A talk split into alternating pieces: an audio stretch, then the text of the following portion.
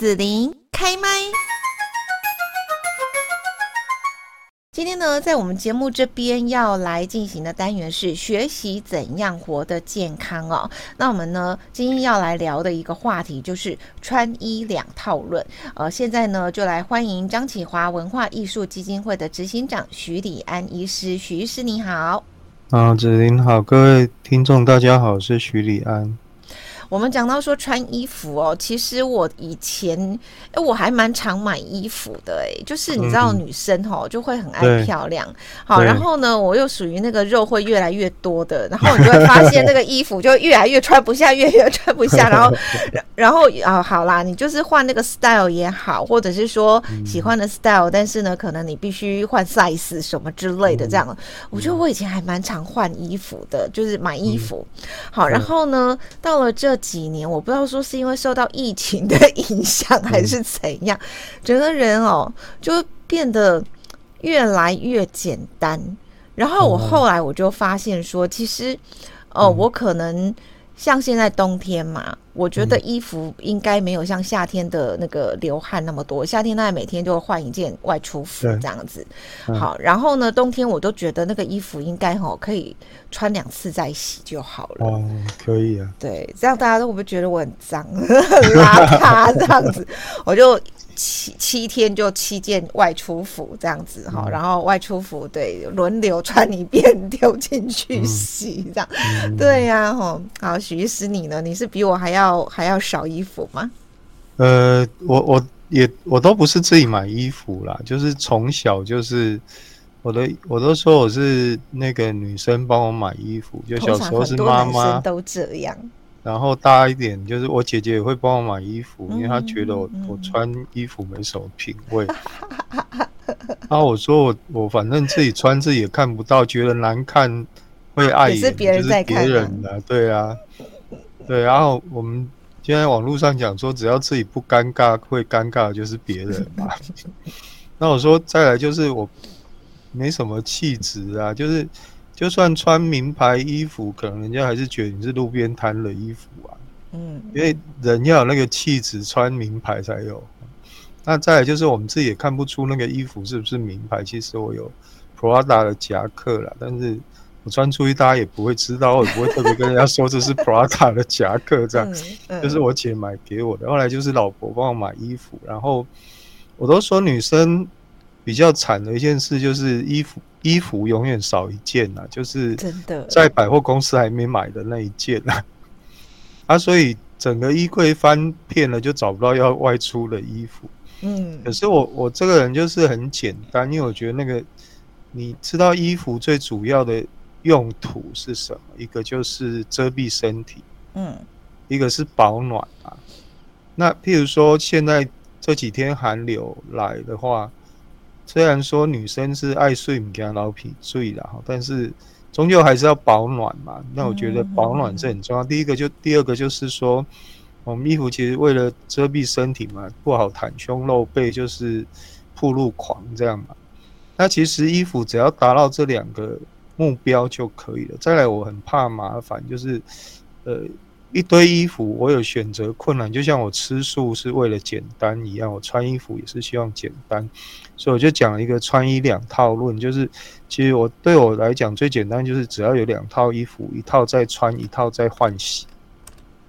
那有人会说，万一来不及干，对呀，还是会顶多再多一套嘛。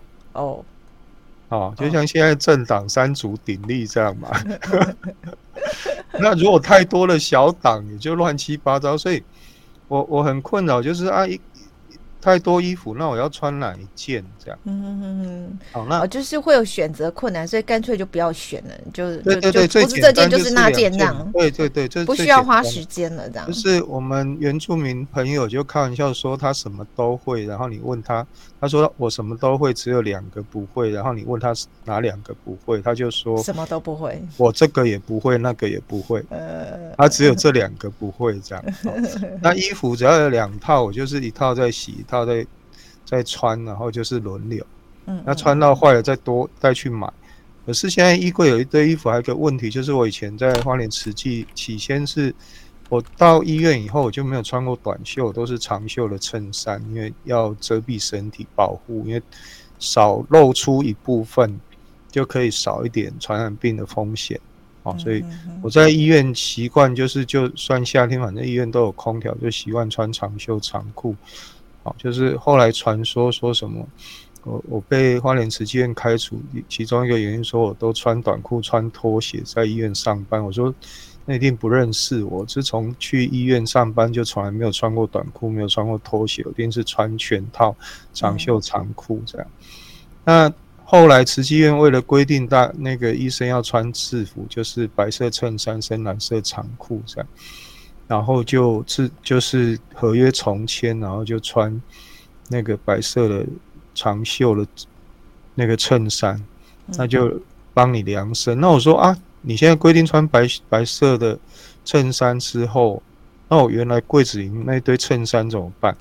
嗯，那不是变废弃物了吗？因为我除了上班，我也不会外出穿衬衫啊，因为外出是穿简便的 T 恤那一类的衣服啊。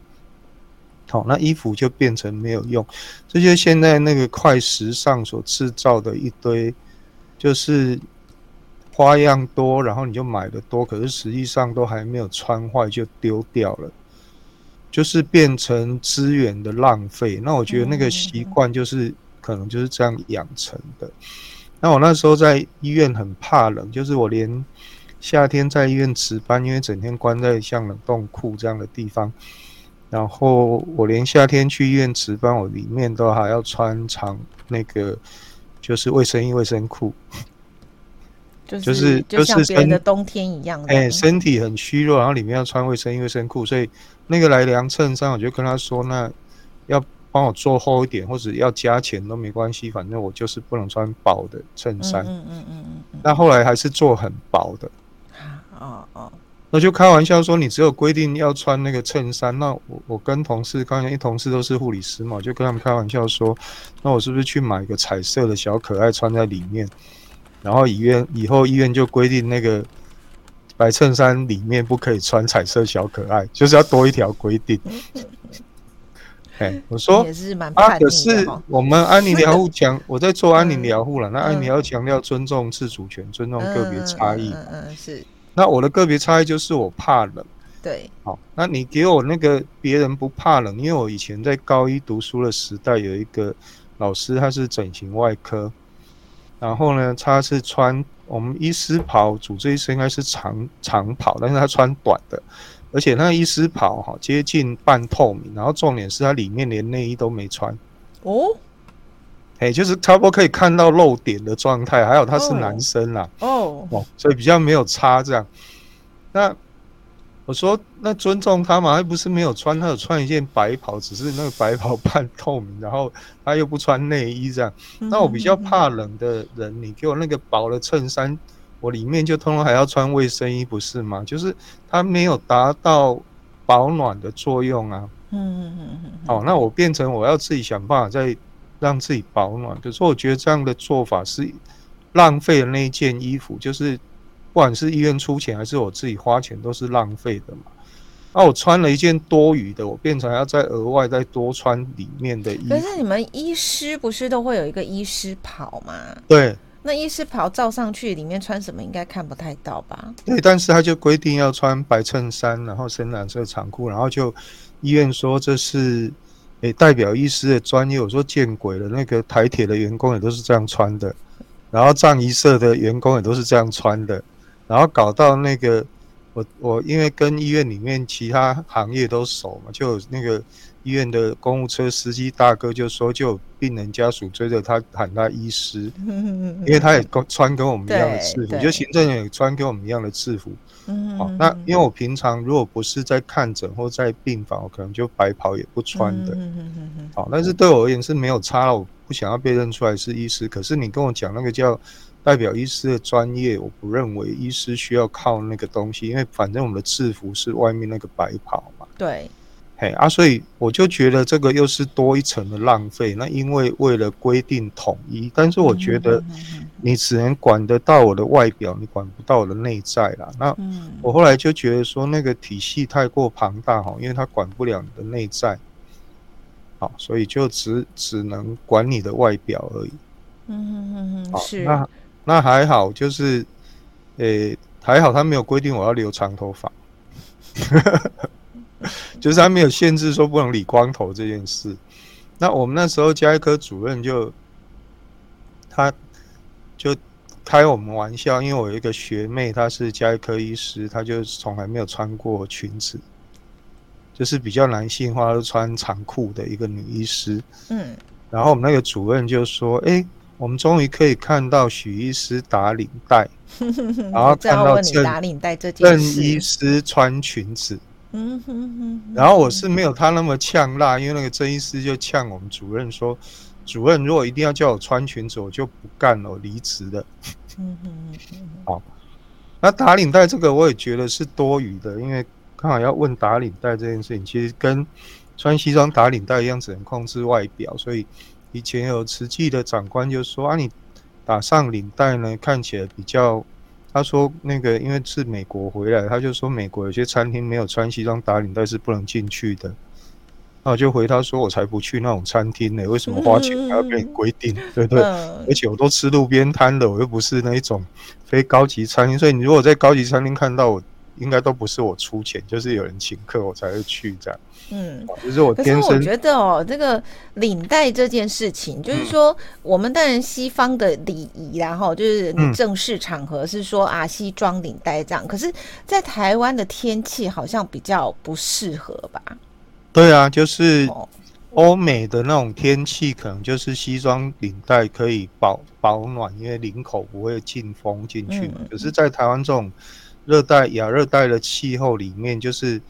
呃，我都说哈，那个就是像台北市这种盆地，然后夏天就发高烧，为什么？因为就是大家上班要穿西装打领带嘛，冷气就要开强一点，冷气的热气就往外面吹嘛，嗯，那外面热气散不掉嘛，嗯，啊，所以我们已经很多年就是台北盆地夏天就发高烧，就是那个室温超过体温，嗯嗯嗯，哦，就是。这是后来柯文哲有提到说，他很希望台北市的公务员可以穿短裤、穿短袖上班，这样就是其实那是一个呃节能减碳的做法，我是认同的啦。那打领带这件事情还有另外一个概念，就是领带的由来啊。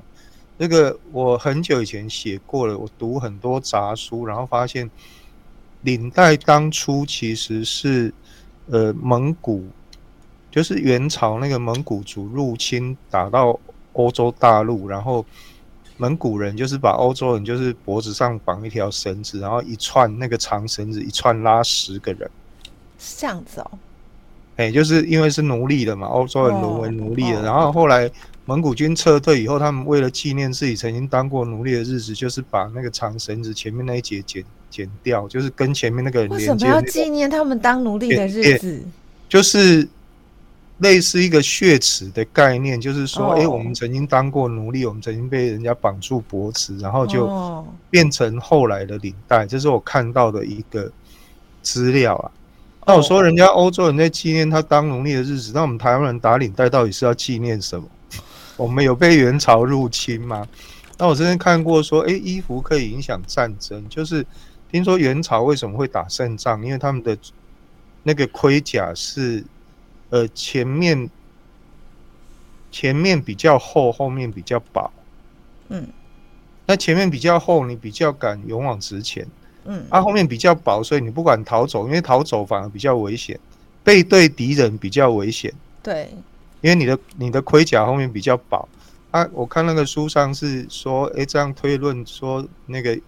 蒙古军会打胜仗，因为他们前面的装甲比较厚，所以一定要勇往直前，面对敌人。这样，嗯嗯嗯。好，那我在想说，那第一个，台湾的气候不适合打领带，好，因为其实呃，英国的医疗体系有研究了，说医生身上细菌病毒最多的两件两个衣物，一个就是医师袍，一个就是领带。医师袍基本上大部分医师不会每天都换洗，嗯，然后领带也不会每天洗。有的时候你搞不好领带背面拿来擤鼻涕、擦嘴巴，也不会有人知道。反正领带不需要每天洗啊，所以英国的医疗研究说，医生身上细菌病毒最多两个东西，一个就是领带，一个就是医师袍，这样啊。再来就是用那个民族自信心来看了，我就觉得台湾人很奇怪，就是真的是殖民地的性格很重。嗯，怎么说？就是崇洋媚外到了极点。哎，外国的月亮比较圆，然后外国人放的屁都是香的。嗯、我都开玩笑讲说，我把孔子讲的话翻成英文，然后一堆人就会说好有道理。我如果跟他说其实这是孔子讲的话，他就会哦不认同这样。嗯嗯嗯，你只要把它翻成英文，就会特别有道理这样。哎啊，或者是外国人说的话就特别有道理。好啊，所以我一定要找哎，我只要。在台湾跟那教授说这是外国人讲的，他就说他就会认同，说很有道理，这样就是百分之百崇洋媚外。那我觉得穿西装打领带其实是一个丧失民族自信心的一个作为。我说，假如你认为你是代表中中华民国，那有没有我们的中华民国装？那你说你是台湾人，那你穿台湾服嘛？那你既然自认为是台湾人，可是你穿的却是西装打领带，那个就变成是西方殖民帝国的走狗。好，所以我对穿西装打领带的人，我其实就很瞧不起，因为你，你不管自认为你是中国人还是台湾人，你就是一个西方殖民帝国的代表而已。你穿的也不是台湾服，也不是中国服，什么都不是啊。嗯哼。那我们为什么不能有自己的服装？各位知道那个，呃，什么？七国高峰会、八国高峰会之之啊之类的，然后你看到有些联合国组织，他们就是各个国家穿自己代表性的服装。那台湾还好没有加入联合国，台湾如果要穿自己代表性的服装，各位觉得会是什么？是客家的服饰吗？还是原住民的服饰？还是我们有代表台湾的服装可以穿得出去吗？那到目前为止，我不知道什么是代表台湾的服装，所以我只要遇到有人敢自认为他是台湾人，我就问，我就会不客气问他说：“那你为什么不穿台湾的衣服？” 请问你的台湾服是什么？嗯嗯嗯，好，就很简单，这是一个呃身份认同的概念啊，所以我这个人就一一向就很痛恨穿西装打领带。好，那就是我说我只有结婚的时候，还有大学军训课一定要打领带。好，他下课就赶快把领带扯掉了，这样，就是没有办法。很多台湾男生大家都跟许医师一样这样子，嗯。然后，然后，因为我我都说我我自认为我应该上辈子如果不是被勒死，就是被吊死的。好，所以很痛恨那个东西绑在脖子上。嗯嗯嗯。嗯好，那今天呢，许医师哦，就是谈到了穿衣两套论哦，其实也从买衣服这件事情，然后去看到说我们的一个文化跟身份的认同啊。好，那今今天呢，我们的单元到这边结束，也要谢谢张启华文化艺术基金会的执行长徐迪安医师，谢谢许医师，谢谢大家，谢谢子琳。